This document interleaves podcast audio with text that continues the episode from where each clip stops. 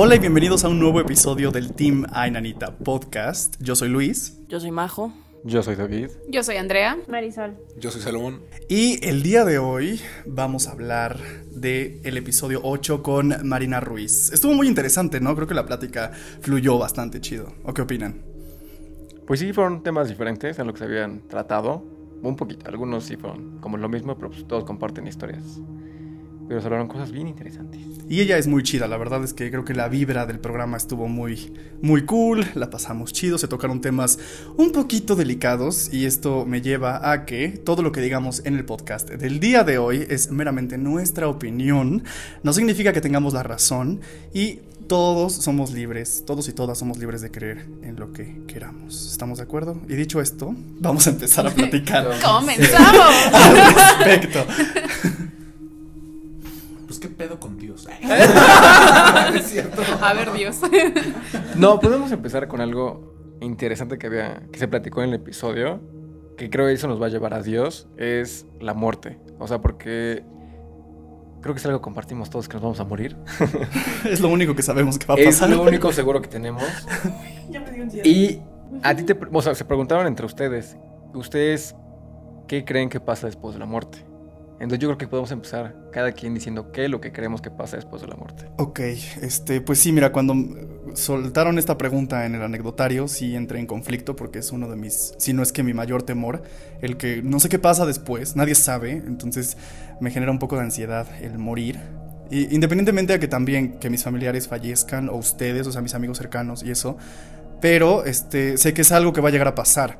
Y este, como lo dije en el anecdotario, yo soy católico, me gusta ser católico, entonces este, pues sí, me hace paro pensar que hay un cielo o que hay otro lugar al cual voy a trascender, llegar, pasar, algo así, ¿no? Este, entonces, bueno, a mí sí me hace paro pensar que hay algo más, sin embargo, siempre está la duda de, ¿y si no? ¿Y si ya no hay nada? O sea, eso sí me genera una cierta ansiedad a veces en las noches y como decía con Marina, de chico yo este, le decía a mis papás, voy a despertar. O sea, ¿qué niño piensa de repente si va a despertar o es su temor? ¿Me explico? Siempre he tenido como ese, ese cierto miedo a, ya no estar. Es que nos, nos empezamos a dar, o nos empieza a dar miedo cuando nos damos cuenta de lo que implica morir. O sea, porque somos el único ser vivo, al menos aquí en este planeta, que es consciente de que se va a morir. Los perros no están conscientes de que se van a morir. O sea, los, los, ave, las aves, los insectos no están conscientes. Los únicos que están conscientes somos nosotros. Y eso nos puede llevar a volvernos súper paranoicos e incluso pues, loquitos.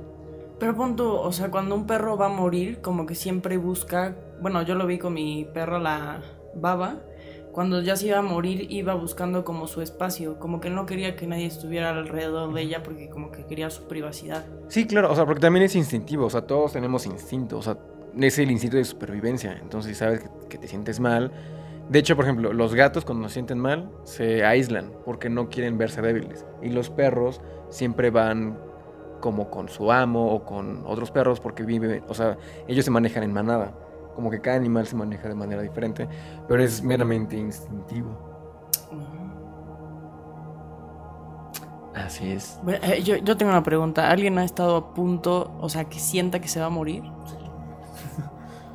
O sea, no por un accidente ni nada, pero pues a causa de un asalto. Sí vi mi vida pasar frente a, lo- a mis ojos. Y fue como, no mames, no, no, no, no, no, no.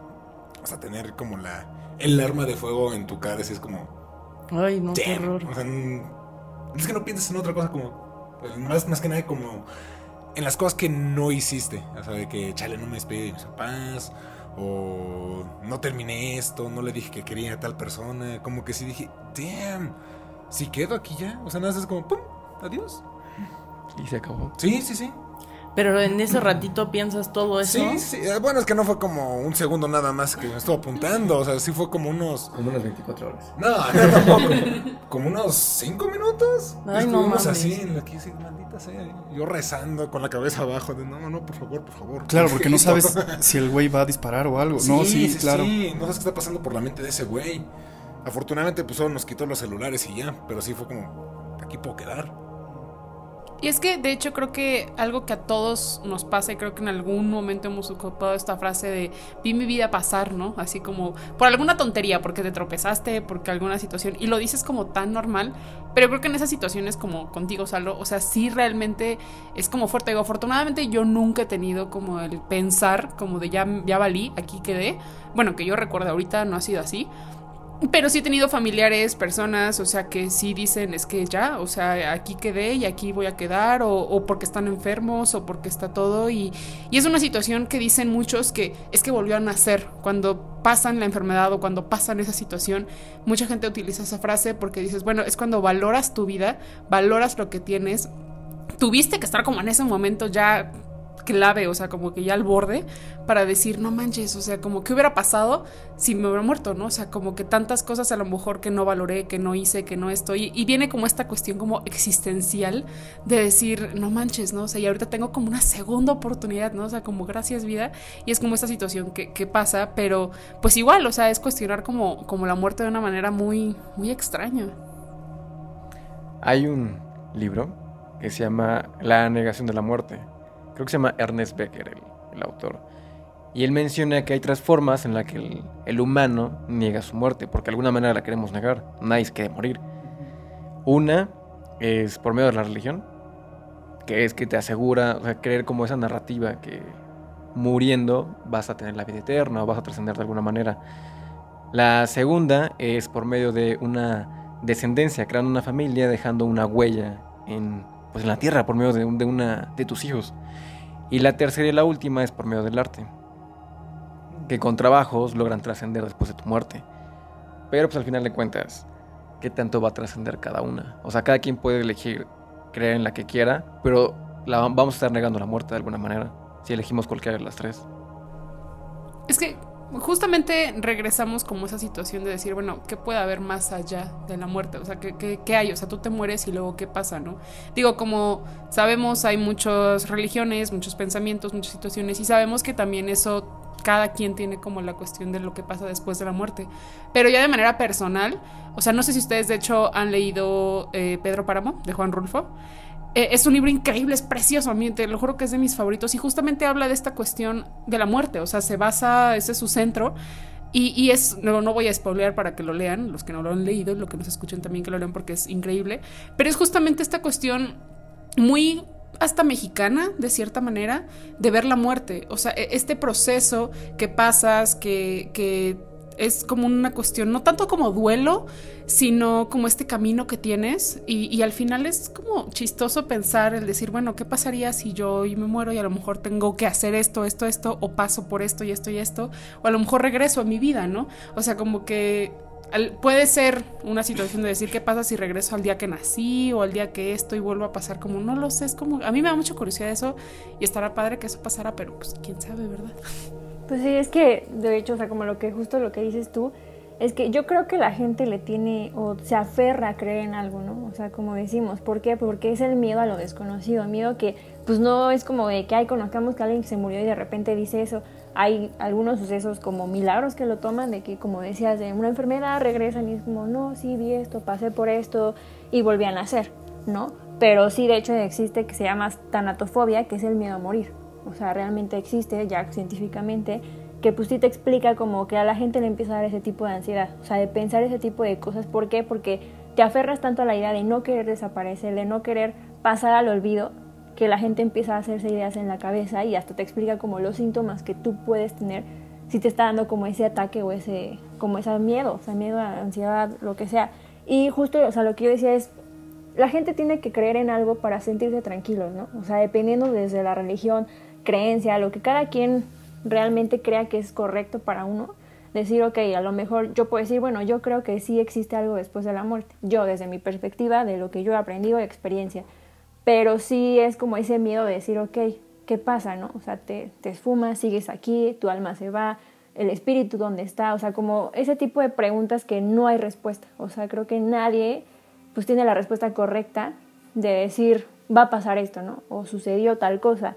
Entonces, sí, como que sí hay muchas culturas también antiguamente que, creían mucho en eso, ¿no? Como que en la vida después de la muerte Y justo hablaba también un poco de los antiguos egipcios, que ellos decían que sí creían realmente en eso y por eso ellos hacían la momificación, ¿no? O sea, en el punto en que tú, como decían, querer trascender y querer dejar una huella en el mundo de decir aquí estuve, ¿no? O sea, hasta el punto en el que ya no estás, pero te siguen recordando este punto.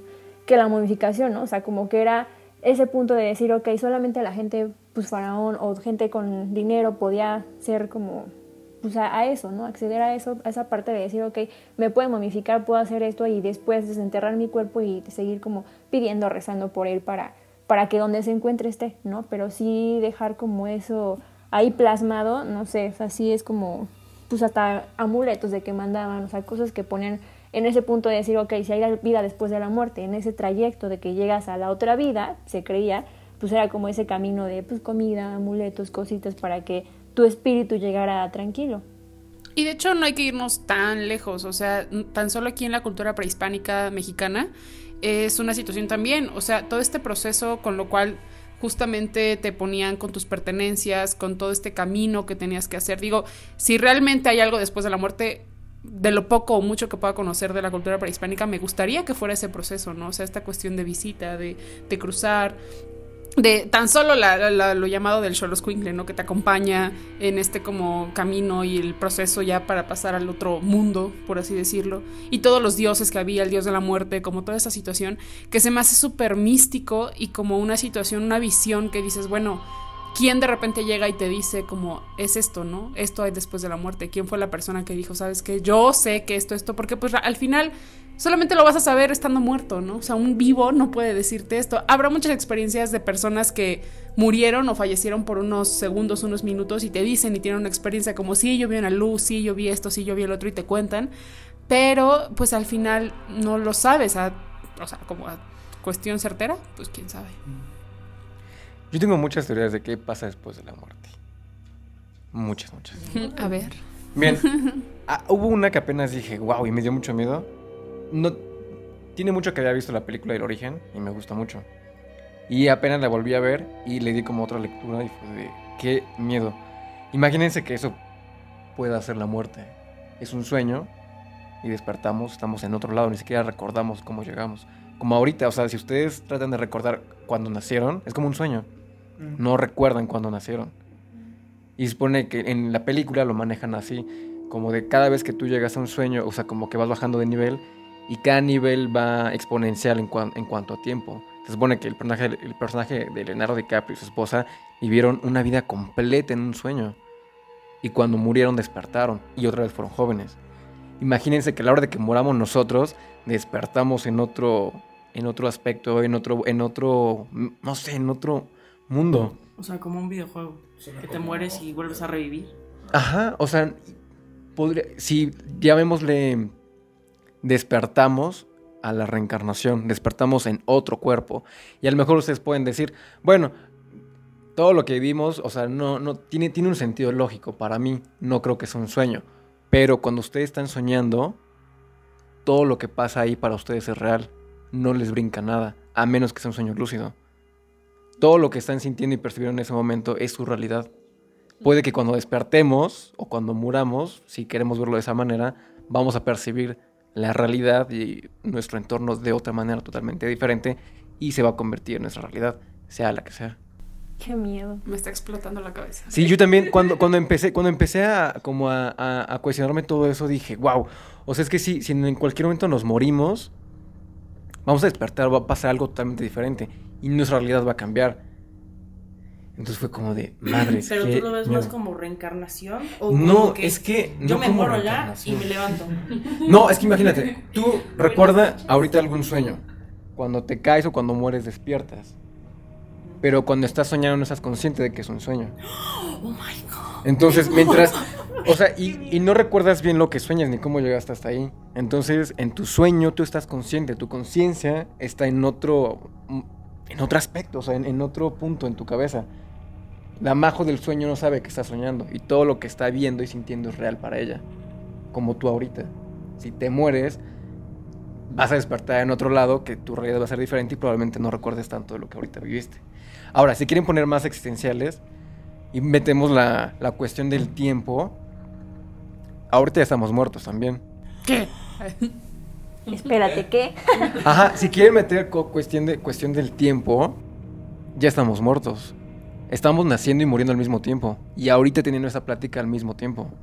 Porque Porque sí. nuestras células cambian. No, no, no, es, es que el tiempo es una percepción, o sea, el tiempo es relativo. Podemos brincar en cualquier espacio en el tiempo y todo esto ya pasó. Y se repite y se repite y se repite y se repite. Y por eso les digo, si, o sea, si vemos la- el tiempo de esa manera, ya estamos muertos ahorita. Hmm. No sabemos en qué momento, pero ya estamos muertos. Y ahí entra la teoría del libre albedrío, que también no tendríamos elección de todo lo que pasa en nuestras vidas. O sea, todo lo que, lo que va a pasar, ya pasó. Es que eso tiene sentido por lo del que nosotros percibimos el tiempo debido a que estamos o una cosa, o sea, el tiempo lo podemos medir por así decirlo, por al que algo existe. Es como el ejemplo del coche que repites a gran velocidad hasta que desaparece. Ajá, o, o es un... ah, La, la otra vez había un experimento, creo que tiene que ver mucho con física cuántica y la teoría de la relatividad, porque el tiempo tiene que ver con la velocidad. Si ustedes... Y lo hemos visto también en películas, si, si una nave se va al espacio y le da una vuelta a la luna, yo qué sé, el tiempo que van, que van a vivir en las personas en la nave va a ser totalmente diferente al, del- al de la Tierra. Ujú. Entonces todo tiene que ver co- con la percepción del tiempo y el espacio. Por eso les digo que si el tiempo es relativo, es una mera ilusión. Y estamos muriendo y naciendo al mismo tiempo. Mi cerebro. Sí, o sea, creo que quiero llorar. Sí, ¿Por qué me entonces, siento así? realmente, ¿qué sería la muerte? Mm. Porque si estamos muriendo y naciendo al mismo tiempo, ¿qué es lo que pasa? Por eso si metemos como con los sueños y todo eso, probablemente cuando despertemos, despertemos en otro cuerpo. Y gracias a esas teorías es que se dice nadie muere realmente. Claro, y es que no, no tanto es como negarlo, porque también la, toda la gente, por ejemplo, los egipcios y todas las culturas hacían pirámides todo como para trascender. La momificación era para eso, como para dejar una huella. Si también lo ven de esa parte, es como muy egocéntrico de, de parte de la raza humana, como de, güey, ¿qué tan grande es el ego de la gente que quiere trascender después de, después de que ya no está? Ningún animal hace eso. Por eso les decía que los- las personas, los humanos, son los únicos conscientes de su muerte. Y por eso la niegan. Y por eso la gente se puede volver loca. Como me estoy volviendo loca ahorita. Justamente. ¿Cuándo te sacaste todo eso? Eso fue lo que soñé. Lo que no saben es que nos drogamos antes de... no, no, No, es es que esa, esa semana igual tuve como mi crisis existencial. Fue como de madres. O sea, qué, qué horror. Y después lo, les vamos a compartir. Es que ya es, meterse a, muchas, a muchos pedos. Hay un video que es como una animación de. de un viaje en el futuro del fin de los tiempos. O sea, de cómo se acaba todo. Ay, uno que tiene animaciones. De planetas, madre. o sea, está padrísimo. Dura el video como 25 minutos, pero cada 5 segundos la velocidad es exponencial. Entonces empiezas, empieza como del 2019 al 2020 y luego de ahí pum, pum, pum, pum, pum, hasta que se acaba todo. Se muere la raza humana, se muere el planeta, se muere el sol, se mueren las estrellas, se mueren los agujeros de gusano. Ay, quiero verlo. Se acaba todo. Sí, y cuando se acaba todo, regresa al inicio, que es una partícula, y vuelve a comenzar. Por eso El ciclo es sin fin. exactamente por eso el tiempo y todo es una percepción, porque si todo ya existió es un ciclo. Véanlo como un círculo. Un círculo no tiene un, un- un inicio y un fin. Ahora, si lo ven en 2D, por así decirlo, es un círculo normal trazado en una hoja.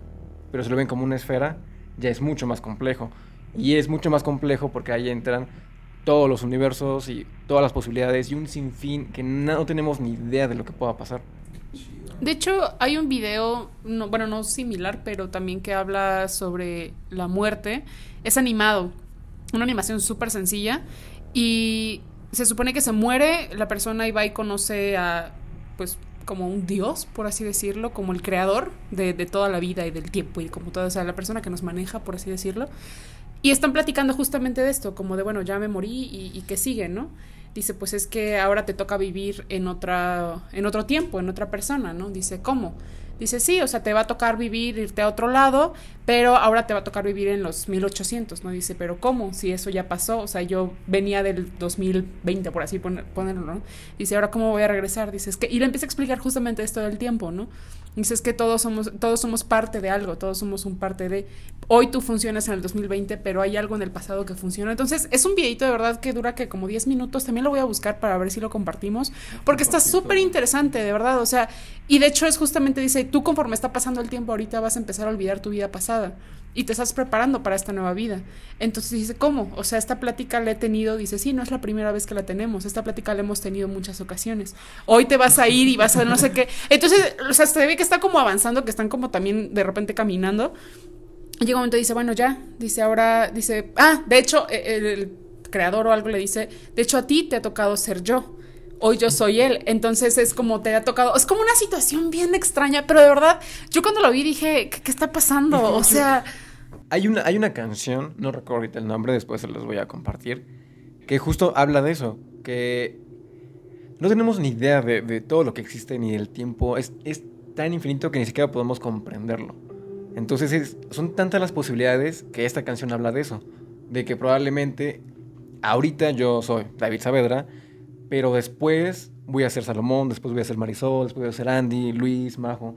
Como que nos vamos a ir turnando. Como vamos a, vamos a, tenemos tanto tiempo que vamos a vivir la vida de todos. Pero, pero ¿por qué hay tanta gente en el mundo? O sea, antes la población era muy pequeña y ahora somos billoncísimos. O sea, Pero es que, de todo es un número. Si, si lo pones en perspectiva, o sea, es nada. O sea, no, no es nada. O sea, no somos- tampoco somos tantos. Sí, o sea, justo por eso son muchas crisis como existenciales, porque si nos damos cuenta de la manchita pequeña que somos y del impacto que podemos tener, es que realmente a quién afectamos. Nos afectamos a nosotros porque estamos viviendo en, en, ahora sí que en nuestro presente y si nos acabamos, no sé, la reserva de la comida o la capa de ozono, los que se van a joder somos nosotros. El planeta no se va a acabar, güey, nosotros no podemos acabar el planeta. Esa es como una teoría. Y hay otra, madre mía. ya ahí me tiene un poquito el tema de la religión, porque yo igual soy católico y me gusta mucho como juntar como muchas, muchas teorías y tratar de, de- de darles un sentido. La otra vez platicábamos que todos poseemos un alma, que todos estamos de acuerdo que somos energía, que es lo que nos maneja a todos.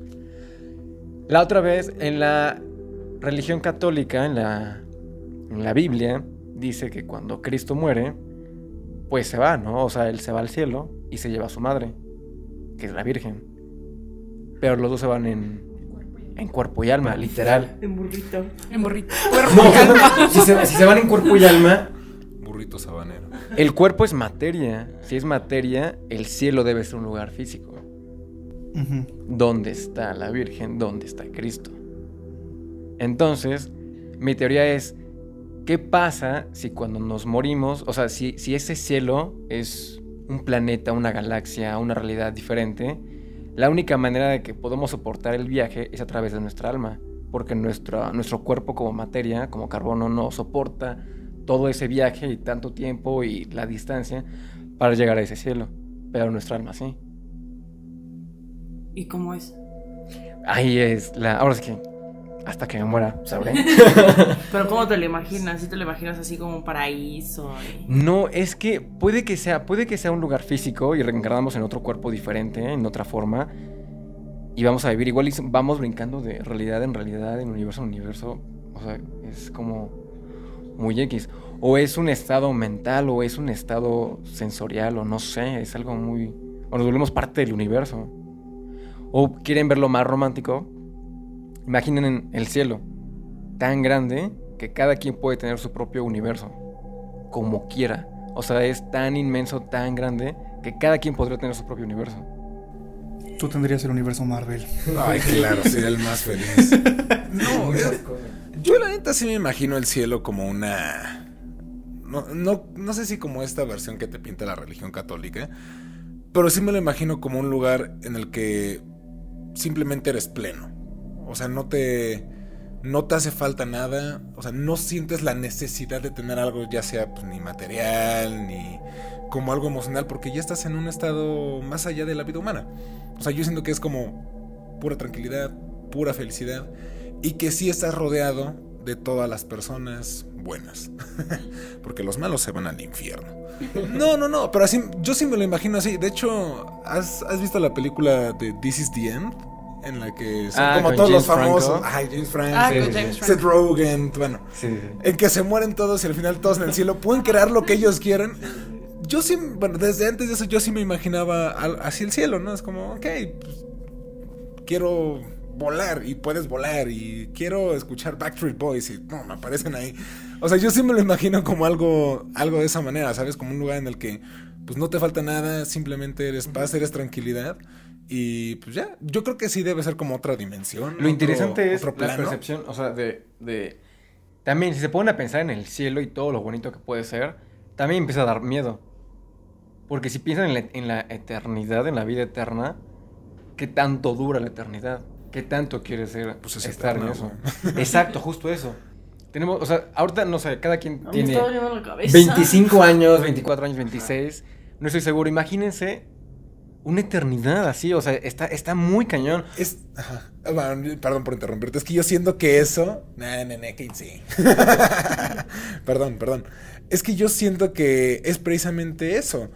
O sea, que no, no importa que sea algo eterno, porque tú estás evolucionando más allá de lo que es el tiempo. O sea, tú no lo percibes, Ah, exacto. no, no sientes como esta necesidad de tengo que crear, tengo que hacer, te- porque simplemente Es un estado. existes. O sea, puede que ya no existas como David Saavedra o yo como Salomón del Real, sino que realmente existas como una, una energía o como algo que está ahí y ya eres paz, güey. Yo, yo me lo imagino de esa manera. O sea, como burbujitas. Ajá, sí, sí, sí. Ahorita les doy otra teoría. Sigan. Madre mía, David. Es que, de hecho, o sea, retomando un poquito esa cuestión como de tan de religiosa como el cielo que nos pone la religión, es justamente eso, o sea, una creencia. Porque también hablaba con una persona. eh, no, no, bueno, es que sí. Bueno, es un padre. La verdad les voy a poner un padre. Seguramente muchos me van a odiar, pero eh, este padre nos decía, porque pues son como crisis existenciales que todos tenemos, como de qué hay, ¿no? O sea, ¿cuál, ¿qué es el cielo? O sea, ¿realmente hay un cielo? Y él nos decía, es que en realidad es como un descanso eterno. Dice, piénsalo como cuando te vas a dormir, estás muy cansado, a veces no sueñas, a veces no tienes como sueños y lo único que recuerdas es que te dormiste y de repente ya despertaste. O sea, no recuerdas haber soñado nada. Dice, ahora imagínate que morir es como irte a dormir y no soñar nada. O sea, simplemente descansaste. ¿Cómo te sentiste cuando tú despertaste? Pues descansado, porque pues ya te fuiste a dormir y todo. Dice, justamente la muerte puede ser así. O sea, dice, obviamente, como él también lo dice, no, no es así. Es un descanso eterno que pues Dios, como quieran ponerle y todo, dice, nos regala, que es esta situación de paz y tranquilidad. Y todas aquellas personas que lo que en la iglesia le llaman infierno, dice, en realidad no es como una situación que haya como algo físico, un infierno físico, dice, sino es como la intranquilidad, el estar pues con problemas, con situaciones que vivimos aquí. Dice, en realidad todos estamos en un proceso pasando a la muerte y pasando como, si tú eres creyente, estamos en proceso de conocer o de llegar a Dios. Dice entonces, es esta situación que cuando Dios para ti no es como un ente físico, Dios para ti a lo mejor es una creencia, Dios para ti es tranquilidad, paz y felicidad. Dice entonces, al momento que tú te mueres es eso, tener paz, tranquilidad y felicidad y pues ya no hay más, o sea, fin, porque lo único que en la religión católica, lo único que reencarna o que reencarnó fue Jesucristo, ¿no? Y este, bueno, no que reencarna, o sea, que resucita, ¿no? y este, ese es el único, de ahí en fuera todos no. En la Biblia está en el Apocalipsis que se supone que sí hay como una cuestión de que es- resucitó y no sé qué, bla, bla, bla, o sea, como, la verdad desconozco mucho, pero habla justamente de eso, o sea, como esta cuestión de resucitar almas que estaban como perdidas y que ya van a conocer, o sea, como, como una situación muy extraña, pero es justamente eso, dice, no es como un cielo físico como tal, dice, así la gente lo quiere creer, pero en realidad es más como una, pues, un estado de calma completo para tu cuerpo, para tu alma. Dice que si tú lo pones en palabras más oscuras o más sombrías o más como quieras ponerle, pues ya, es todo oscuridad completa y tú no estás consciente, tú no estás nada, tú ya, se acabó. O sea, gracias por participar y adiós. A mí me da Entonces- miedo eso. O sea, yo alguna vez soñé en la que literalmente me daban un tiro en la cabeza. O sea, y que, o sea, soñaba que me moría. Y cuando, o sea, escucho el pam y caigo, literalmente yo seguía consciente, pero todo era oscuridad. O sea, y era como, en mi mente fue como, no, o sea, esto es morir, o sea, es oscuridad eterna sin, o sea, tú existir, poder pensar, pero sin poder sentir No, ni eso hablar. sería un castigo. Eso sería horrible. Pero que no estaba súper horrible. Vamos, güey, porque la- cuando te mueres despiertas. No, despertaste. pues no, no sé. Está cañón. no, es que está- está súper interesante porque la mayoría cuando muere despierta. Pues tú no. No, yo no, te juro que vi pura oscuridad. Ay, Así, no, qué feo. así. Pues a mí me pasó una vez, igual hablando de sueños. Eh, la película de Hércules, como que cuando va a rescatar el alma de. ¿Cómo se llama Ah, esta Megara. chica? Megara. Megara, ajá, justo va como a esa parte del infierno, por decir así, donde están las almas eternas, ¿no? Que cumplen una, una penitencia. Yo soñé que igual estaba como en esa parte de decir, ok, no sé, como que decía, ¿por qué este lugar está tan horrible, tan oscuro por esto, no sé qué? Y veía como ese tipo de almas atrapadas. eh, como en este espacio de que no puedes salir, o sea, como que estás libre pero atado. O sea, ¿por qué? Porque tu, tu alma tiene como un propósito, ¿no? O sea, como que a mí lo que me explicaban en ese sueño, que realmente no sé si es real o no, pero lo que a mí me decían era como que tiene un propósito, ¿no? Pero si tú sigues amarrado o hiciste algo malo, algo es como tu penitencia y después ahí como que puedes volver a trascender para ir como a la luz, ¿no? O sea, como que eso es la, la, ¿cómo se llama? La creencia que a mí me explicaban en ese sueño. Y luego decía, ok, o sea, en la película de Hércules como que también ha- hablan eso y otras películas como de que las almas se quedan atrapadas ahí como en el, en el limbo, o sea, de que están ahí, están ahí descansando hasta que alguien va y te rescata, ¿no? Hasta que alguien te vuelva a despertar y decir, ok, puedes volver a reencarnar, puedes volver a, a tener otra vida, no sé, o sea, como ese tipo de cosas. Pero también, o sea, justo eso como de que se cree, ¿no? O sea, que al momento en que tú te mueres, hay alguien que te va a juzgar de la vida que tú hiciste, ¿no? O sea, como de que es, es algo como muy raro o no sé, como más de decir cómo es que alguien va a ver todo lo que tú hiciste en tu vida, o sea, en esta vida que estás ahorita, de decir, a ver, fuiste bueno, fuiste malo, tu penitencia, qué vas a hacer, si regresas a la tierra, o sea, como creencias de que, ok, te puedes quedar a la tierra porque me explicaba una mía que probablemente otra teoría sea como que este momento que estamos viviendo es el infierno, por todas las situaciones que estamos viviendo, o sea, como que todo el aprendizaje, todo eso es como ahorita es el infierno. Y si no aprendes, se te repite. Y si no aprendes, se te repite. O sea, como que es una penitencia infinita hasta que tú dices, ya aprendí esta lección, trasciendes y ya como que te vuelves un poco más consciente de eso. Pero sí es como de que, ok, si esto fuera el infierno, ¿qué?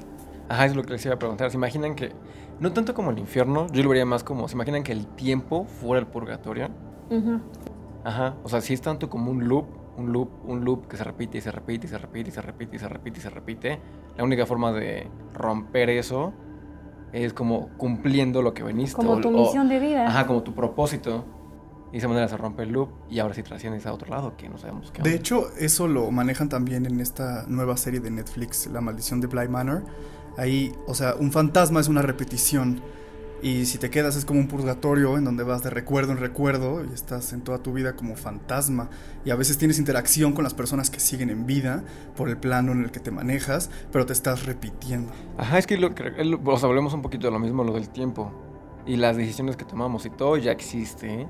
Les digo esto, si yo voy a levantar mi cubrebocas, lo voy a tirar, esto ya pasó un buen de veces. Qué viaje, qué viaje. Sí, es un viajezote. Pero ahora, también es un poco triste pensar que no tenemos decisión, no tenemos libre albedrío. Entonces también está un poco triste. Y a mí me gusta como creer que sí podemos elegir. Y cada vez que elegimos algo diferente, se crea una realidad alterna. Y de ahí entran los universos paralelos. Las realidades, todos los multiversos que pueden existir. Pues como el videojuego este de. De los videojuegos estos que escoges, este, derecha, izquierda o eso. Ah, sí, justo. Es que justo eso es como, como la vida, es un poquito más complejo, pero es prácticamente eso. Cada, cada que se reinicia, por así decirlo, el juego, tú tienes la posibilidad de elegir diferente, pero vas generando como un historial. Entonces ahorita quién sabe cuántas decisiones hayamos tomado, cuántos universos y cuántas posibilidades existen. Pues hace rato lo decían, ¿no? Que somos pura casualidad, o bueno, lo dijeron con otras palabras, pero. pero sí, o sea, la neta, el hecho de que eh, nosotros, seis personas, estemos en este punto, las probabilidades. Claro. ¡Qué güey, o sea, que- Las me pone nerviosa, de- hasta de- estoy sudando. Las probabilidades en, temporalidad, en espacios, en universos, en tantas cosas, en todo lo que existe o pueda existir, sí son así nulas, inimaginables. De hecho, hay una serie que estoy terminando de ver, Community, en Netflix, véanla porque está muy buena. Y hay justamente un episodio en el que hablan de cómo se conocieron, cómo es que llegaron los, los protagonistas a la universidad. bueno, a esa universidad. Y entonces todo el capítulo es justamente eso, ¿no? ¿Qué los llevó sus decisiones? Resulta que ellos coincidieron en que estaban en el mismo lugar, pero un personaje creía que por él habían estado, pero en realidad no, eso iba más atrás todavía. Entonces es una situación que la verdad, el capítulo digo, es comedia, estuvo como simple, pero en sí como esta cuestión de, de tema principal, sí me hizo cuestionarme el decir, bueno, qué chistoso, a lo mejor digo, ahí lo ponen como una casualidad, ¿no? O sea, que todos estaban ahí.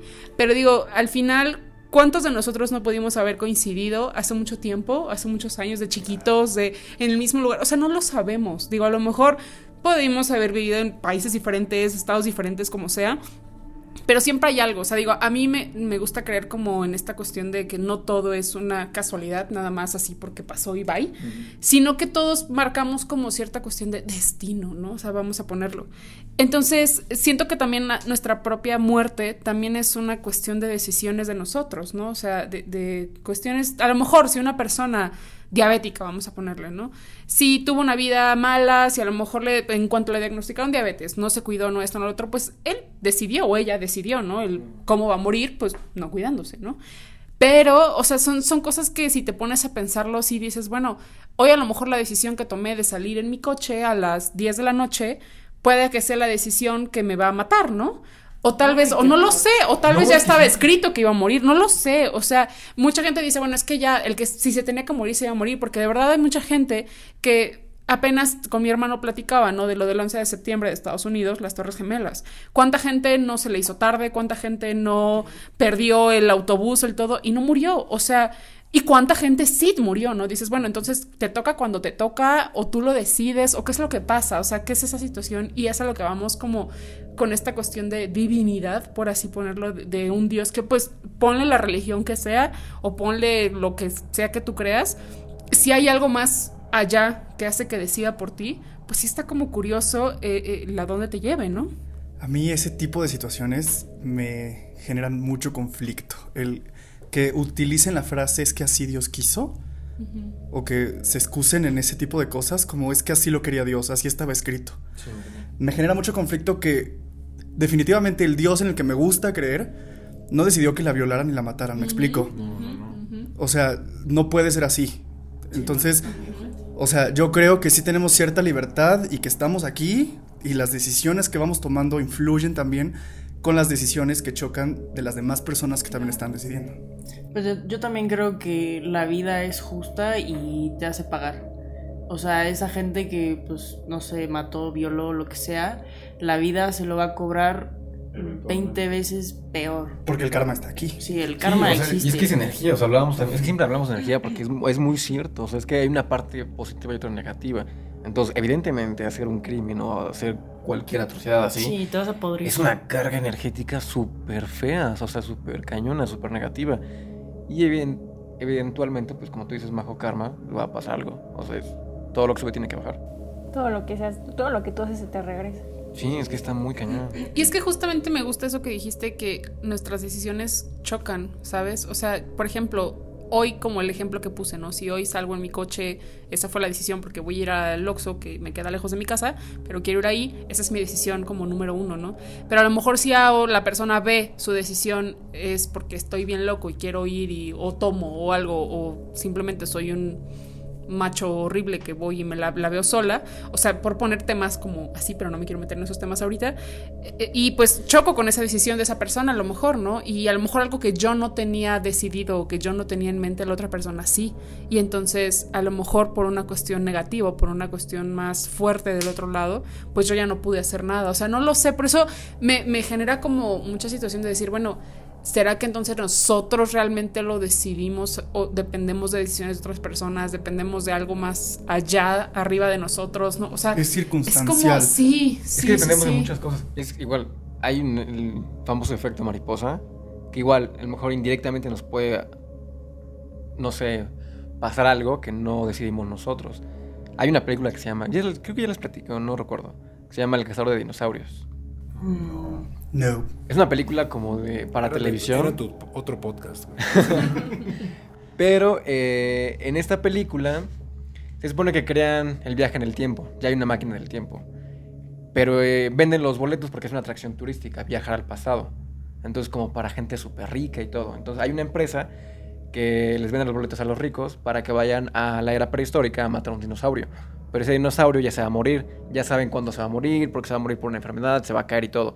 De hecho, cuando viajan al pasado, caminan sobre como un puente digital para no pisar nada, para no alterar nada. Y le disparan al, este, al, dinosaurio como con pistolas de láser, porque saben que se va a morir en ese momento. Y siempre es el mismo escenario, siempre, siempre, siempre, siempre. Hasta que un día, eh, en una expedición, regresan los ricos, le disparan, y uno de ellos, sin querer, pisa una mariposa que se atravesó. Regresan, todo normal, y empieza a cambiar la realidad de la gente. Como que empiezan a llegar olas que cambian.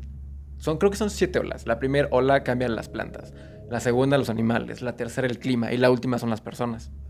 Y todo porque mataron esa mariposa que no pudo polinizar tal este, planta, que esa planta no pudo servir de alimento para ese animal, que sirvió para evolucionar otro y así tal, tal. Es una cadena. Por eso se llama el efecto mariposa, que con el aletear de una mariposa puede provocar un, un tornado, Un tsunami, un, un hur- un huracán. Y justo hablando también un poquito lo que decían de las decisiones que tomamos en nuestra vida afectan, están como conectadas con otras. Hay una que se llama, bueno, le dicen las cuatro leyes de la espiritualidad de la India, no sé si la han escuchado.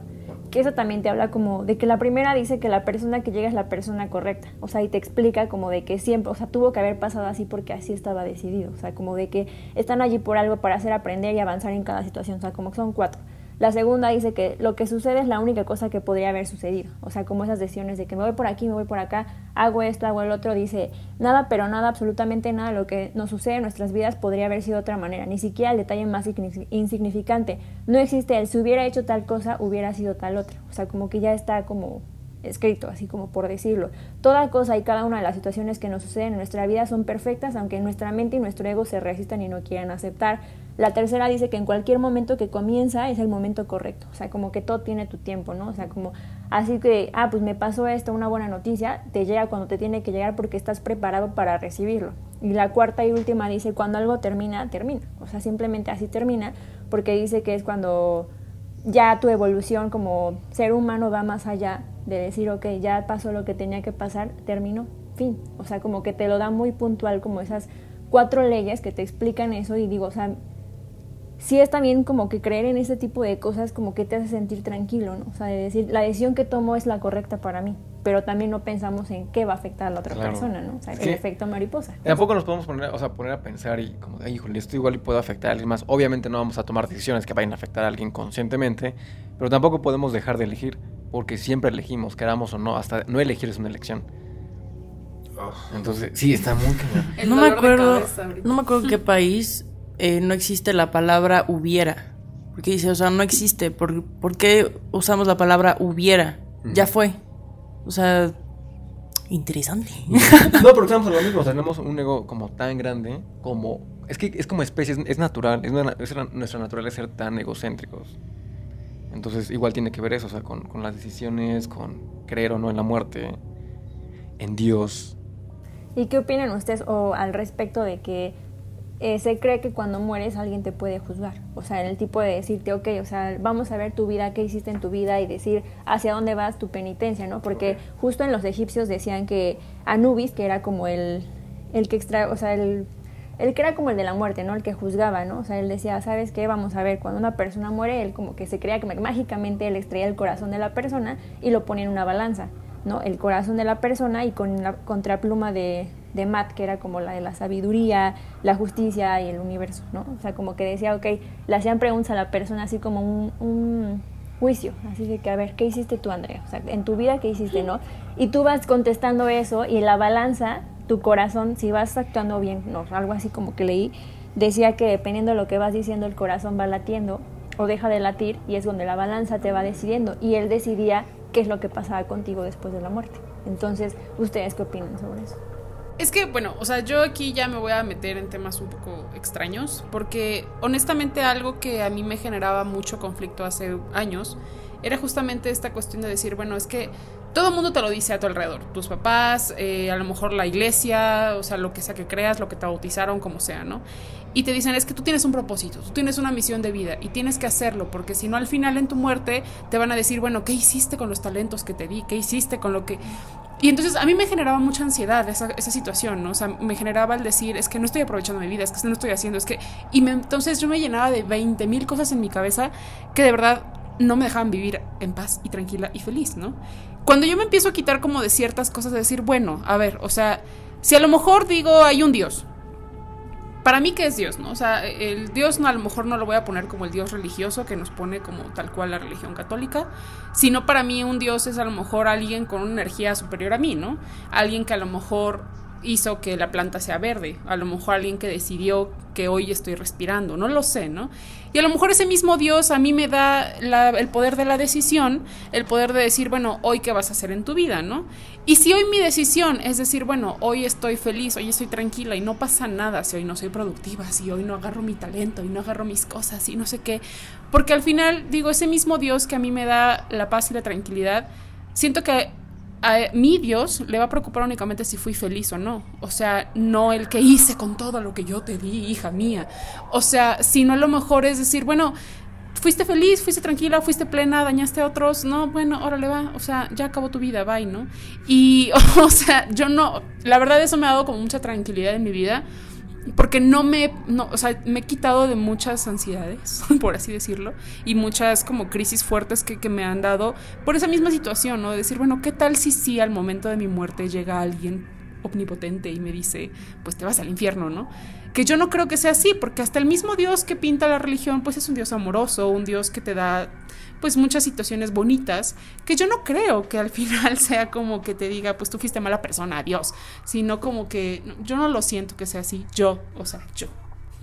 Comparto un poco, o sea, bueno, de hecho comparto tu idea. Lo que pasa es que, o sea, como lo trato de ver, porque obviamente crecemos dentro de una familia que posiblemente te eduque con lo que ellos fueron educados, su religión, etcétera, incluyendo a los egipcios con sus creencias y así. Posiblemente, digo, también puedo estar súper equivocado, es simplemente mi percepción. Este tipo de cosas de vas a ser juzgado o es como un los reyes te están viendo. Es para mantener el orden en la sociedad que está, me explico es dos juguetes como en lugar de tres. Tienen que ser buenos porque de eso se trata, tratarse bien todos, ser felices, estar bien y estas son ciertas reglas que pusieron como sociedad que escribieron personas como nosotros para mantener un orden en todos, creo. Es que no se decidían quién hablaba. que este lo que decías que si hay alguien que te va a juzgar, o sea, yo creo que al final de cuentas la que te va a juzgar eres tú mismo. O sea, como que ahí ya vas a llegar a otro plano, que eres una persona consciente de todo lo, todo lo que hiciste, bueno o malo, y ahí es cuando vas a decir, no mames, la cagué en esto, hice esto, pero capaz sí puedo mejorar en esto. O sea, como que todos los días eso de tú juzgarte está bien. O sea, obviamente tampoco decir, soy un asco, me odio. Pero decir, esto lo podría cambiar, esto lo podría mejorar. O sea, no creo que haya alguien que te diga, hiciste bien, hiciste mal. O sea, eres tú. Es como los profes en la seco de, ¿qué calificación crees que te mereces? la mejor. No, porque igual yo hace unos años, a ver, todo, bueno, al menos yo hablo personalmente, crecí en una familia católica. O sea, desde nacimiento. Entonces, pues fue, es la, religión que más conozco y la que he profesado durante mucho tiempo, mucho tiempo. Y justo eso nos mencionan, que hay un cielo y hay un infierno. Pero también te dicen, justo lo que dice Andy, que nuestro Dios es un Dios amoroso, benevolente y todo. Y yo sí me cuestioné mucho, que dije, híjole, si nos marcan el amor de Dios tan grande que ni siquiera podemos comprender. Yo es lo que creo y he seguido creyendo, de tantas historias que tengo, que no hay nadie en el infierno. O sea, que todo mundo está en el cielo, por así decirlo, que no hay ni un alma en el infierno. Que si, si Dios es tan grande y nos quiere a todos, o sea, si yo puedo perdonar cosas como muy fuertes, Dios que es como amor, amor, amor, amor, amor, pues no mandaría a nadie al infierno si sabe lo que implica ser el infierno. Volvemos a lo mismo de cuando matan a alguien y te dicen es que así Dios lo quería. Es claro, es que si, si, si, se ponen a pensar en eso, Dios es tan grande que incluso se supone que el diablo que conocemos, Satán, antes era un ángel. Mm. Sí. Y Dios quiere a todos, parejos. Entonces por eso yo igual es lo que creo. Hace años como empecé a decir, sí, claro, es que todo mundo está en el cielo, o sea, no puede haber alguien en el infierno. Y mi mamá... Tú que No, estás y mi en mamá me contaba que hubo un santo que él pidió, no, no recuerdo a qué ángel o a quién, o a Dios, le pidió ver el infierno, cómo era el infierno. Y él logró ver y sí vio almas que se, que se quemaban y era un dolor así impresionante. Pero es como de, igual y si el diablo puede tomar forma y pasarse por voces y lo que sea, pudieron haber sido igual como visiones o cosas así. Yo sigo creyendo que no hay nadie en el, infierno. Yo sí creo que existe gente en el infierno. Pero, o sea, tampoco creo que sea como esta. de, Ay, te robaste una gomita. No, ya ni. Nah, claro. No, no, no. O sea, yo siento que. No sé, o sea, hacer cosas malas no precisamente nos hace malas personas. O sea, es que hay veces que hacemos cosas malas sin darnos cuenta y sentimos como ese arrepentimiento, o sea, y ese arrepentimiento real, no por el hecho de, ay, pues ya me voy al infierno. No, no, no. Sino yo creo que a veces pues cometemos errores, nos equivocamos, pero no por eso somos malas personas y nos merecemos ir pues, al infierno, ¿sabes? Yo creo que solamente las personas que realmente, no sé, que son asesinas o que son violadoras o que roban y matan, o sea, todo eso yo sí creo que igual si siguiendo como tu teoría de que no, no se va al infierno, al menos sí, sí se limpia esa alma y se utiliza para darle una segunda oportunidad Claro. en otra persona y que esa, esa otra persona lo pueda aprovechar. Porque mucha gente, no, a ver, no, no es justificar actos malos ni, ni atrocidades que comete la gente, pero mucha gente que ha cometido crímenes y cosas muy feas y muy malas, Son También- problemas psicológicos. también tienen problemas, son problemas psicológicos, incluso con la estructura cerebral, es gente que no está bien. O sea, no es justificarlo, pero es también como tratar de, de entender las circunstancias y los motivos de todas las personas del por qué llegan a ese punto. Porque todos estamos de acuerdo que son límites, o sea, que nadie quisiera llegar a ese punto. Yo de hecho hace muchos años platiqué con una persona que él se considera agnóstico, o sea, no cree en absolutamente nada y no sé qué, bla, bla, bla, bla. Y justamente él me decía, bueno, si tú hoy decides creer en que hay como un Dios, en que hay como un algo, adelante, créelo, ¿no? Al final es tú como tu mente lo que está haciendo que algo exista, algo que te dé paz, algo que te dé tranquilidad. Creo que hoy esa cuestión de decir, bueno, hay un infierno, hay un cielo, creo que es más una cuestión humana que en realidad algo que exista como tal. O sea, yo siento que, que nosotros nos daría más paz saber que a lo mejor alguien que mató, alguien que violó, va a sufrir en el infierno. Porque a lo mejor en esta cuestión humana vemos mucha injusticia, vemos mucha situación de decir cómo salió libre, alguien que a lo mejor hay pruebas que asesinó o mató o, hizo y no está en la cárcel y entonces te da este coraje de decir y dices ojalá lo pague después, ¿no? Porque es esta situación que dices ojalá de verdad lo paguen. Pero me regreso a eso, o sea, siento que es más una concepción de nosotros, no realmente una ley de vida que pueda haber, porque puede que nos muramos y pues ya nos morimos y ya, Dios, ya no hay nada más allá, o sea, no hay un infierno, no hay un cielo, no hay un nada, no hay nada de lo que podamos estar platicando aquí. Pero nosotros a lo mejor en vida queremos creer que sí, porque siento que eso también nos da como ciertas pautas para nuestras decisiones, para nuestra situación.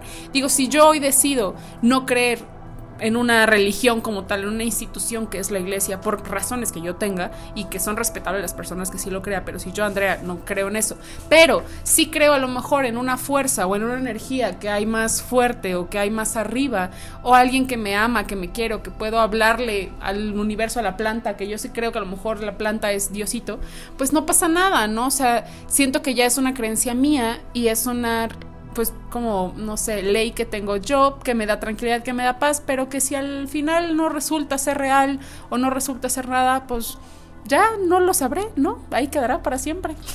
Es que es muy... Es que- Perdón, ya. ya se fue.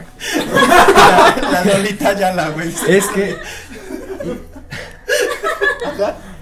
Es muy curioso es chistoso, por ejemplo, cómo, cómo se ha manejado mucho la, religión. Hay algo que me da mucha risa de los Simpson. Por ejemplo, Bart dice: Yo voy a llevar una vida de pecado y mi lecho de muerte me voy a arrepentir. Y si lo ponemos como con reglas, en teoría, Bart podría llegar al cielo. Si se arrepiente y dices como, ah, llevo una vida de pecado durante todo, y el- en mi lecho de, muerte, de mi muerte me arrepiento, pues ya chingué, ¿no? Ya me voy al cielo. Digo, está como muy, muy curioso y muy chistoso cómo lo maneja la religión. Es que también es como esa. Esa parte que la gente, eh, sin ofender a nadie, pero que mucha gente atea dice, ay, es que nada más rezas un Padre Nuestro y a pesar de que fuiste mala persona, ya estás este, limpio de pecado. Y no, o sea, y eso te lo dicen los padres, te lo dicen los sacerdotes, o sea, puede que tú te confieses y que digas mil Padres Nuestros y mil Aves Marías, lo que tú quieras, pero si realmente tú no estás arrepentido de corazón, o sea, y dentro de ti no estás consciente de que lo que hiciste está mal y vas a hacer algo para cambiarlo, nada está perdonado. O sea, esto te sirve como para ayudarte y que tú digas, sabes que, pues sí, sí la cagué. Pero no es como que, ay, sí, soy malo toda la vida y al final, ay, perdón. Y Sí, ya te vas al cielo. No, No, y también no. como que la oración también es como, como- es que no son como condiciones. meditación. La oración es más es, un- es más un estado de meditación que de no sé, como lo manejan la ay, ¿cómo se llama la confesión? O sea, es más como un estado de meditación y obviamente tienes que ir a una no sé, como puntitos en energía buena para llegar al cielo y no tantos malos. se han dado cuenta que. bueno, no sé si decirlo, pero bueno, ya me vale. Eh, que la gente que es ma- mucho más católica, o sea, cabrón, cabrón, son más los narcos. Y la gente que está metida en, en cosas medio turbias, porque saben perfectamente que la están cagando y el- a la virgencita, y le vamos a rezar a la virgencita, y ahora... Esos güeyes se van al infierno. No, y saben. es que también meterse ya con el tema de la religión es como otra cosa muy grande también. Porque justo apenas yo, yo sí trabajaba en una dependencia gubernamental y me toca visitar muchas. Narcos. No, muchas. no, muchas familias, muchos lugares y muchas cosas. Y te das cuenta de. de- pues hay muchas cosas muy tristes que, que pasan que no vemos. Entonces yo me he dado cuenta que mucha gente pobre, lo que le platicaba a mi mamá, que por más pobre que sea una gente, una persona más bien, siempre es devota a, a un santo, a, a- a la religión católica. Y eso ya tiene que ver mucho más como con socialismo y todo ese rollo. Pero si nos ponemos a, pensar qué tanto daño ha hecho la religión católica a México, está cañón. O sea, no estoy este, martirizando ni satanizando la, religión católica. Yo soy católico y lo, y lo defiendo y lo profeso y lo que quieran. Porque les digo, es lo que conozco y lo con lo que crecí. Pero sí es muy interesante. Y también se ponen a pensar qué tiempo llevamos siendo católicos. Es muy poquito, es muy poquito. Tiene poquito más de 500 años. No Es más, nada. no. Son cinco personas de 100 años, no es mucho. Antes de eso, ¿qué éramos? Éramos politeístas, creíamos en Tlaloc, en, en muchos dioses. Tiene muy poquito tiempo. ¿Qué, qué hubiera pasado si no hubiéramos sido, este... Ay, se me fue el nombre. Colonizados por los españoles. Seguiríamos profesando una religión politeísta. Nuestra mentalidad sería totalmente diferente. Porque mucho la mentalidad de la gente católica es, voy a ser, voy a sufrir ahorita porque soy pobre y cuando me muera voy a ser la- en la vida eterna y no sé qué. Porque Cristo nació en un pesebre, porque Cristo fue pobre. Pero ¿qué hubiera pasado si Cristo hubiera nacido en un palacio, hubiera sido un príncipe? La mentalidad de mucha gente cambiaría y muchos conflictos a nivel histórico y mundial tienen que ver con la religión. Las guerras mundiales tienen que ver con la religión. Y Cristo ni era católico, era judío. Exacto, es que son, Yo son muchas de la cosas. idea con- de que si no, no nos hubieran conquistado los españoles, seríamos como Wakanda. Sí, O sea, probablemente. neta, que sería que tendríamos como otra visión, porque realmente siento o por cómo nos cuentan esto en la escuela y cómo era la vida antes de la colonización, pues realmente todos trabajaban para todos, Claro. y éramos una comunidad y todo estaba muy unido. Y sí siento que estaríamos, no, igual no sé si, si fuéramos primer mundo, quizás no. O Pero sí quizás siento que sí. o quizás sí, pero yo siento que estaríamos mejor que, eh, que como estamos ahorita. Es que no podemos ir si mejor o no. O sea, porque también, imagínate, español. también este... Pídenos perdón, España. No, o sea, también, ahorita somos, somos católicos y creemos en un Dios. Si creyéramos en muchos dioses, ahora volvemos a, a lo mismo. La, todos los conflictos mundiales han sido por religión, por tener mentalidades diferentes. El Ku Klux Klan, o sea, les digo, todo tiene que ver con la religión siempre, siempre, siempre, siempre. Ay, sí. Si fuéramos politeístas, tendríamos conflictos entre nosotros mismos. Imagínate, Puebla contra Tlaxcala, güey, que cada quien creyera un dios diferente. ¿Qué es Tlaxcala? Estaríamos súper divididos también. Sería algo súper interesante como... Es algo que nunca sabremos, pero está interesante pensar en eso.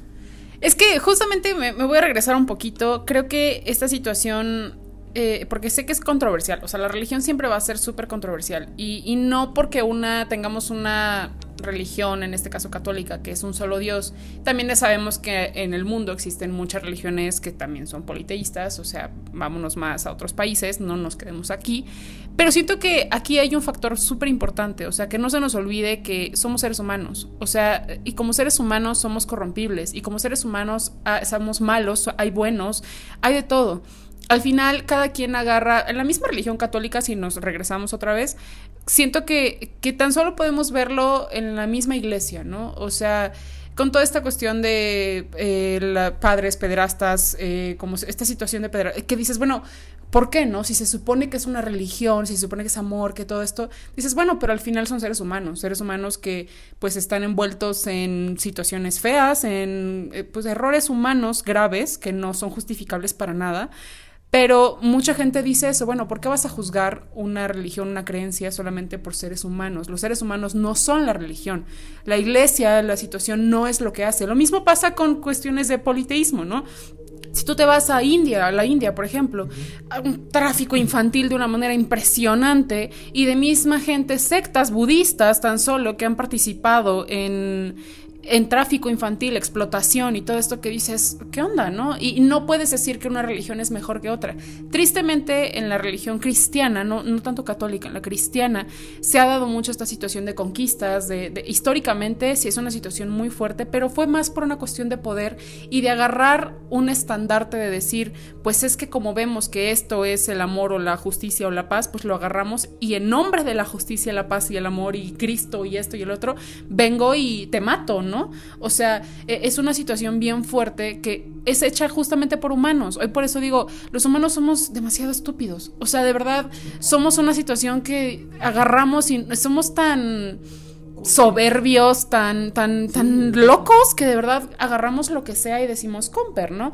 Por eso te digo, o sea, hoy sí hay gente, yo vuelvo a repetir que yo no tengo una situación de creer en la iglesia, una institución como tal regida por seres humanos, porque es sería tonto de mi parte poner que un ser humano es más grande que yo o como de es que el papa porque porque al final es un ser humano no o sea si yo hoy decido creer en Dios que es una, un ente pues que está ahí pero que no es un humano que a lo mejor para mí puede ser una mujer una amiga un pajarito un lo que sea pues eso será para mí no o sea y es una situación que digo bueno yo hoy y mis creencias y mis cosas pero pero no sé pues sí, o sea, yo comparto mucho lo que dices tú, Andy, porque yo también crecí como en un ambiente católico, de que de niña me obligaban a ir a la iglesia y era como, ¿por qué? ¿No? O sea, ¿por qué tengo que seguir pasos que a mí no, no me convencen, no me hacen sentir cómoda y de decir por? O sea, está bien que crezca en un ambiente así, pero también creo que tengo decisión a, a lo que voy a creer, ¿no? O sea, el día de hoy te puedo decir, a lo mejor no soy católica, tengo otro, otras creencias de decir, ok, como dices tú, a lo mejor yo creo que cada persona, como dices, comete errores, ¿no? Cada persona sabe lo que es correcto, lo que no es correcto y que cada quien puede decidir qué hacer y qué no, ¿no? O sea, cada quien sabe lo que crea, su penitencia, lo que le viene, lo que no le viene, o sea, como ese tipo de cosas, pero también sí es como decir, ok, hay que creer en algo para sentirnos tranquilos, ¿no? Para decir, ok, si yo creo que para mí no existe, o, o sea, yo sí creo como pues, en un Dios, que, que es algo como más, eh, más allá de nuestro entendimiento, sí es como de, bueno, ok, vamos a creer en eso, pero también de decir, ok, no te puedes poner, como dices tú, a decir esta religión es mejor que otra, ¿por qué no? O sea, cada quien desde su experiencia, y creo que va más allá también como experiencias personales, cosas que nos han pasado, es lo que decidimos a qué creemos, ¿no? Puede decir, ok, yo era católica hace mucho tiempo, estuve como en un grupo religioso y era como, ok, te explican la iglesia, la Biblia en otra manera, como juegos, actividades para chavos y era como de, ok, entiendes esta parte, ¿no? De decir, bueno, ya después cuando tú creces sabes a, tu propia decisión de, okay, quiero creer en esto, no quiero creer en esto. ¿Por qué? Porque tus decisiones te marcan, ¿no? Y es lo que decíamos justo, todas las decisiones van de la mano con otros, ¿no? O sea, de decir, si yo te platico a ti una experiencia personal, puede decir que a lo mejor esta experiencia personal te hizo creer a ti que realmente la iglesia o lo que tú crees no es correcto, ¿no? O sea, como cada quien decide lo que es correcto y no. ¿Por qué? Porque pues también como dices tú, o sea, en la iglesia o en todas las religiones todos cometemos errores, ¿no? O sea, no es para decir yo soy perfecto porque pues creo que en la Biblia lo decía, ¿no? O sea, de que, que arrojen la primera piedra el que no sé cómo va, justo eso, ¿no? O sea, de que decía, yo también siento que es la idea de decir, creo que Dios o, la, o ese tipo de creencia vive en cada uno de nosotros, ¿no? O sea, decir, tú sabes lo que estás haciendo bien, tú sabes lo que no. O sea, a mí, en mi perspectiva, en mi opinión, o sea, de decir, yo para irme a confesar con alguien que me va a decir, reza esto, en mi percepción no me va a ayudar. O sea, en mí. ¿Por qué? Porque a mí es decir, ¿qué hiciste mal? ¿Por qué actuaste mal? ¿Por qué crees que lo que hiciste no estuvo correcto? ¿Qué dañaste? ¿Qué aprendiste? ¿Ya aprendiste la lección? La que sigue, no lo vuelvas a cometer. Cosas así, para mí es eso, ¿no? O sea, de decir, cada acto tiene una consecuencia y, o sea, como que va más allá de lo que yo, yo creo. Y sí es como, bueno, cada quien es libre de decidir lo que realmente cree. Hay un video que se llama este, Yo soy Dios de un youtuber que se llama El Negro. No sé si lo han visto. No mames, está súper interesante. Empieza a hablar de, de que cada uno literal es Dios. Y cómo él se empezó a, o sea, cómo Dios, bueno, Jesús se empezó a meter tan profundo, él empezó a hacer como retrospección, ¿no? ¿Cómo se llama? Sí. Retrospección, empezó a analizar cómo se estaba comportando, qué le hacía falta, porque, o sea, se supone que Jesús era una persona como muy como muy este como muy culta que le gustaba estar investigando y apreciando otras religiones, no nada más se casaba con esa. Entonces lo que hacía era que él encontró a Dios por las meditaciones, o sea, porque él se sentía Dios, o sea, nosotros somos un templo y como tú cuidas tu cuerpo es como se refleja. Y pues la neta, la neta, sí. Claro, porque justo lo que decías, o sea, el hecho de meditar, el hecho de decir con quién más estás, contigo mismo, conectas contigo, ¿no? O sea, como el tipo de, de meditación que te dice, o sea, te desconectas de, al exterior para conectarte en tu interior. O sea, quién es tu propia voz, tu propia conciencia de decir, estás haciendo bien esto, estás haciendo mal esto, ¿no? Es que yo creo, híjole, es que meterse también en meditación son muchos temas, me estoy yendo muy, muy lejos. Pero, por ejemplo, meditación también puede ser incluso meterse con, con, conectar con tu yo cuántico, por así decirlo. Es el tú que ya vivió todo. Entonces, de alguna manera te vas guiando. Ahora, yo les quería preguntar rapidísimo y cerrar como el tema de Dios, si creen en Dios y en todo desarrollo. Porque, por ejemplo, hablando de, de Jesús, de Cristo, tuvo que haber pasado algo para que marcara la historia antes y después de su nacimiento. O sea, es como el mayor influencer de toda la vida. Sí, Sí. Jesús era buen perro, güey. O sea, No, o sea, porque relax. tuvieron que haber visto toda la gente qué es lo que hacía. O sea, porque literal la historia se divide en antes y después de su nacimiento. Ahora, les, les platico rápido de lo de Dios. Dios, no sé si ustedes crean en, Dios o qué religión tengan. Y también a mí se me hace curioso la gente que no, que no cree en un Dios. Y hay, hay mucha gente famosa y científicos, como filósofos, Stephen Hawking. como Stephen Hawking, que, que él no cree en Dios. Que le hicieron una entrevista y le preguntaron. ¿Hay vida después de la muerte? Y él contestó: Igual que no hay Dios, tampoco hay cielo, ni un más allá en el que vivir tras fallecer. Creo que creer en la vida después de la muerte es una ilusión. Entonces, a lo que iba es que la ciencia no puede demostrar que Dios existe, pero tampoco la puede negar. Entonces, está súper cañón y súper interesante. Y si ustedes ven como parte del Génesis de la Biblia, Dios dice que creó a su imagen y semejanza al hombre. Y podemos meternos en temas de, entonces Dios qué es, ¿es hombre o es mujer? Y lo que yo creo es que si nos creó a su imagen y semejanza, no es como nuestra forma física, sino más bien nuestra forma energética, nuestra alma. Entonces, la forma de Dios es la forma de nuestra alma. Y de esa manera, toda la gente y todo lo que existe en el universo fue creado a su imagen y semejanza, porque todos estamos hechos de la misma materia, que es el alma. Pero no contestaste la pregunta, ¿tú crees en Dios o no? Yo sí. Yo, yo sí creo en Dios. Es que justamente creo que, bueno, ya les compartí yo si creo o no creo, ya eso ya se los platiqué, pero creo que es eso, o sea, estamos usando la palabra creer, creencia, y no es una realidad, la palabra creer no es porque algo está pasando realmente, o sea, sino es que nuestra mente lo está creando, o sea, lo, lo, está creyendo, creemos, no creemos, y, y, justamente es eso, ¿no? Digo, yo por eso es respetable, si hay gente que cree en lo que quiera creer, adelante, no pasa absolutamente nada, ¿no? Y si hay personas que no deciden no creer en absolutamente nada, pues también está chido, ¿no? O sea, no pasa absolutamente nada. Y, es esta situación que digo, bueno, e- es una cuestión humana. Al final somos seres humanos que tenemos necesidades y, situaciones que nos pasa. Y si hay personas que hoy tienen esta necesidad de estar todos los domingos en misa o haciendo rosarios todos los días, qué bueno. Si hay personas que deciden no creer en absolutamente nada, también qué bueno.